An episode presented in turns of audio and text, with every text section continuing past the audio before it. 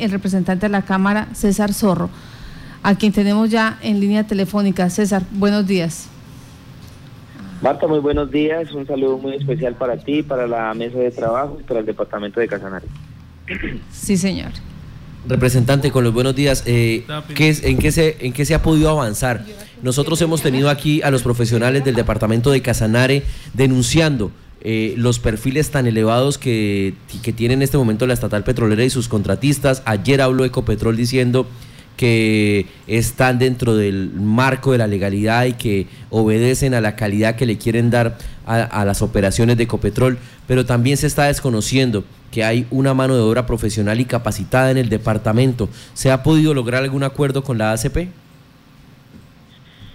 Bueno, muy buenos días. Eh, precisamente la, la reunión que eh, obtuve con la Asociación Colombiana de Petróleos era para hacerle un diagnóstico sobre toda la problemática que está pasando en Casanare frente al tema laboral, especialmente frente a la mano de obra calificada, frente a los bienes y servicios, al atropello que se le está dando a nuestras empresas locales y frente al tema de las compensaciones ambientales. Pues eh, también quiero aclarar que Ecopetrol no hace parte de la Asociación Colombiana de Petróleos, uh -huh. pero hoy tengo reunión en, en, presidencia de Ecopetrol para traer, para llevarle y hacerle todo el diagnóstico a la problemática que está eh, en, frente al tema de hidrocarburos. Entonces, con la Asociación de Colombianas, ¿qué logramos?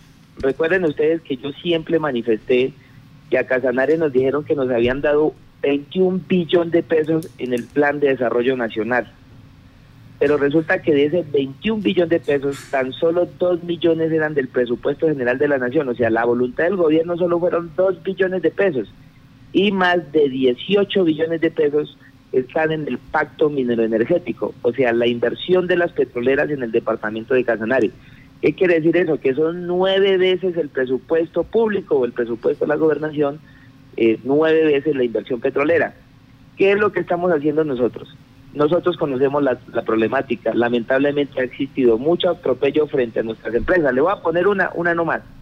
La tercerización. Las operadoras traen todas las empresas, eh, eh, las, las contratistas, y subcontratan y subcontratan y a la final lo que le dan es el residuo a nuestras empresas, a nuestras empresas locales. Otro, por ejemplo, de las grandes problemáticas es que desde hace cuatro años, incluso desde cuando bajó el precio del petróleo, los precios de los bienes y servicios que prestan nuestras empresas locales son los mismos de hace cuatro años y lo justificaban diciendo que el barril de petróleo había bajado y que no podían darle mejores condiciones. Pero hoy el barril del petróleo se estabilizó y estamos exigiéndole a las operadoras, a las multinacionales, que le paguen un precio justo y equitativo a nuestros empresarios.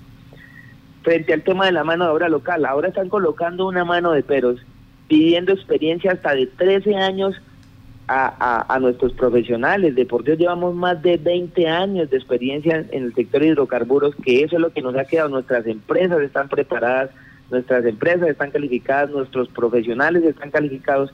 Pero ahora, muchas de estas operadoras, por traerse los amigos, por traerse la gente de otras partes de la región, por traerse eh, los familiares, pues están colocándole todo tipo de peros y requisitos a nuestros profesionales, a nuestra mano de obra eh, eh, calificada. Entonces, esto hay que superarlo porque como lo manifestaba a la Asociación Colombiana de Petróleos, hombre, nosotros no estamos en contra del petróleo, nosotros estamos en contra de la forma como están tratando a nuestra gente y cómo están tratando a nuestras, a nuestras empresas. Y para que exista un buen matrimonio entre la comunidad y entre las operadoras o las multinacionales, tenemos que superar todo ese tipo de dificultades. Por eso la Asociación Colombiana de Petróleos ha anunciado llevar una serie de talleres eh, donde estamos invitando al señor gobernador, alcaldes, diputados, concejales, a las empresas, a toda la sociedad civil, para que primero la Asociación Colombiana de Petróleo y las operadoras nos diga cuál es la inversión que se va a hacer en Casanare frente al tema de hidrocarburos, cuáles son los bienes y servicios que requieren nosotros poder mostrarle todas nuestras empresas y decirles, mira, aquí tenemos todo, aquí tenemos los carros, tenemos eh, tenemos la carne, tenemos los casinos, tenemos la, la metalmecánica, tenemos absolutamente todo para que esa plata, que es muchísima plata, hablamos de 18 billones de pesos, que está en el presupuesto, en el, en el Plan de Desarrollo Nacional, en el Plan Plurianual de Inversiones, que esa plata se quede en nuestro departamento y que le genere un verdadero desarrollo a nuestra región. Porque los hidrocarburos, si bien nos trae algunos recursos que ahora logra, que logramos recuperar las regalías, también nos trae un montón de problemas sociales y ambientales. Lo mínimo que puede hacer la industria es que todos esos recursos que inviertan se queden en la gente, en la gente de la región y en las empresas de nuestra, en las empresas de nuestra región. Bueno, permítame porque la gestión es eh, buena, es sana, eh, la idea es eh, poder empoderar a los profesionales, tecnólogos, técnicos de nuestro territorio a que participen de, este, de estas labores. Pero ahora, ¿qué tanto eco se ha generado tanto en la asociación como en las operadoras que no hacen parte de ella sobre esta petición que usted ha hecho, que viene haciendo? Yo vengo discutiendo esto el año pasado, incluso tengo una serie de debates de control político eh, para este semestre en la Comisión Quinta.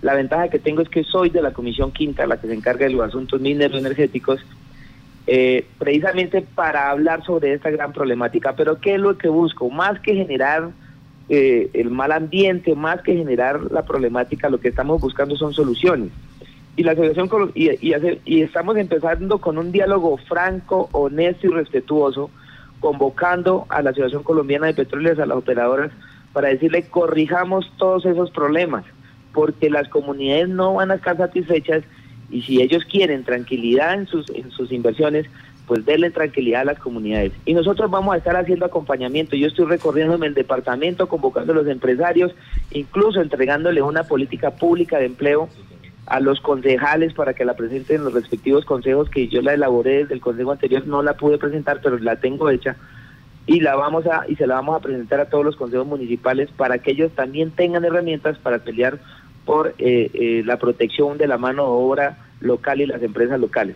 La Asociación Colombiana de Petróleos está muy eh, muy dada a, venir a, hablar con, con Casanare, con los empresarios y con nuestros profesionales a explicarles cuál es la inversión, a explicarles cuáles son los bienes y servicios que se requieren y sobre todo hablar sobre el decreto 1668 del 2016.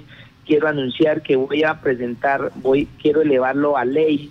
Esto es un decreto, voy a radicar ahorita un proyecto de ley para elevarlo a ley, mejorando muchos de los porcentajes, que no sea el 30% de mano de obra calificada, sino que suba a un 60% de mano de obra calificada y que se sepa diferenciar entre calificada nos, nos, nos, meten profesionales y técnicos.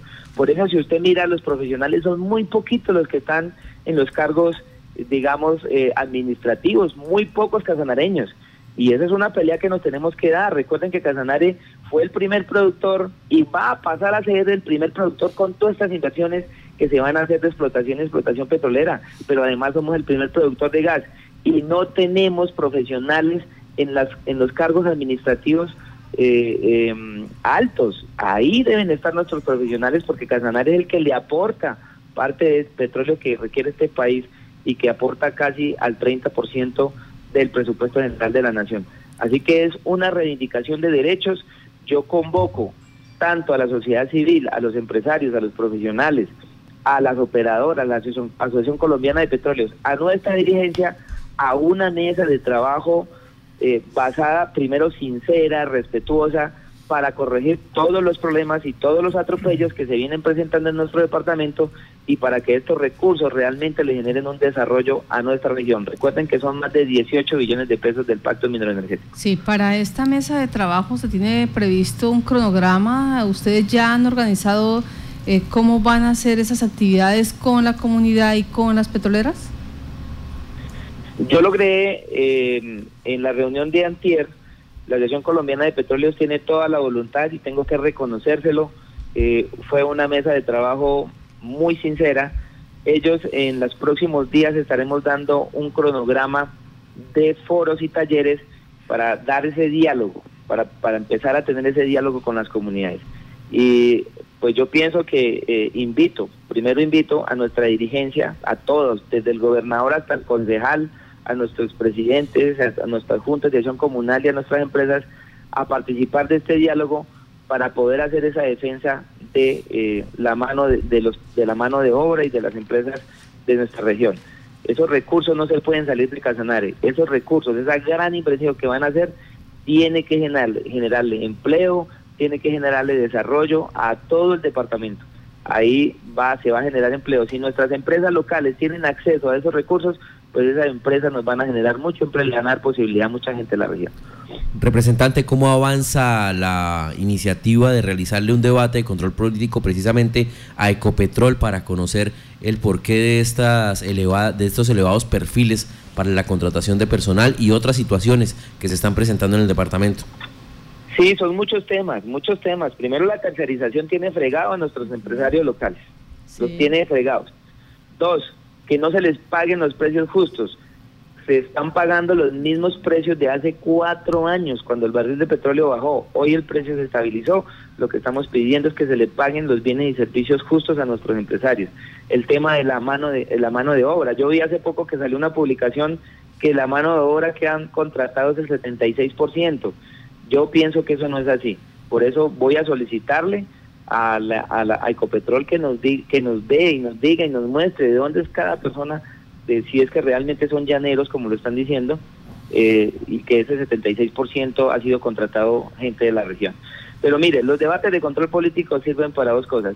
Yo más que para dar palo, es para mostrar una realidad y para corregir.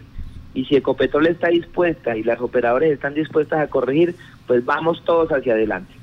Esto es lo que nos permite a nosotros los debates de control político y más de mi comisión, que soy de asuntos energéticos, es abrir ese diálogo para poder corregir y poder avanzar. Yo tengo reunión hoy con el presidente Ecopetrol, creo que hoy o mañana, y yo aspiro a tener pues ese mismo diálogo sincero y honesto que tuvimos con la Asociación Colombiana de Petróleos y que empiecen a corregir todo este tipo de problemáticas que se han presentado en mi departamento. Bueno, representante César Zorro, estaremos pendientes entonces de esta reunión. De igual manera, eh, la respuesta que nos dieron ayer es que por el habeas data, eh, ley de habeas data, no podían dar información de cuántas personas, o más bien cuántas personas sí, qué personas estaban vinculadas que presuntamente fueran de la región.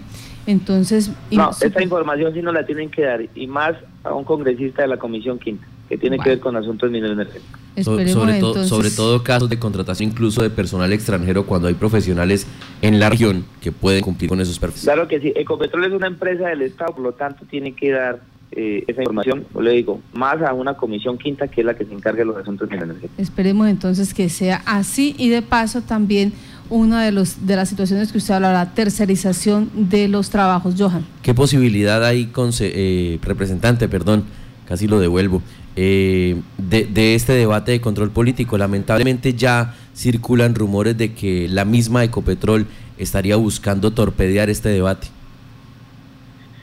No, no, no, no tendría cómo. Yo primero tengo el respaldo de mis compañeros, un protagonismo importante dentro de mi comisión y seguramente em, ese debate se dará. Pero vuelvo y lo digo, esto no se trata de enfrentarnos, esto no se trata de, generar más problemas, sino lo que necesitamos es generar soluciones. Eh, el primer paso es abrir un diálogo franco y sincero con la industria y estamos generando todos los espacios. Por eso la necesidad de sentarnos con la Asociación Colombiana de Petróleos, que es la que reúne todas las empresas privadas, ¿sí? Eh, la necesidad de que vayan a Casanare, de que le expliquen a Casanare, de que nos digan si esos 18 billones eran verdad o era para englobar el presupuesto en Casanare, o si son 5 billones o 6 billones, pues esos 6 billones de pesos se queden en la región, contraten a empresas de la región, no sigan tercerizando, le den posibilidades a nuestra mano ahora calificada y le den la posibilidad de estar en, en buenos cargos a nuestros profesionales y no pasar profesionales por técnicos, que esa es una de las cosas que tenemos que corregir en el, en el decreto 1668 que vuelvo y lo digo, lo voy a presentar, voy a elevarlo, o voy a elevarlo, no, lo voy a presentar como un proyecto de ley para, para elevarlo a ley, o sea, pasarlo de decreto a ley, y eh, que este diálogo pues nos permita corregir. Ya una segunda instancia pues es llevarlos al Congreso y llevarlos a debates de control político, audiencias públicas ¿sí? donde pues necesitaremos el respaldo de toda la sociedad civil.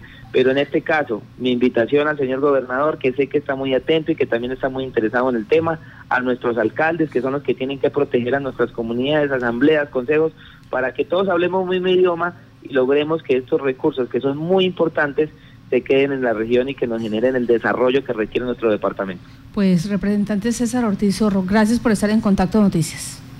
No, señores, a ustedes muchas gracias, muy amables.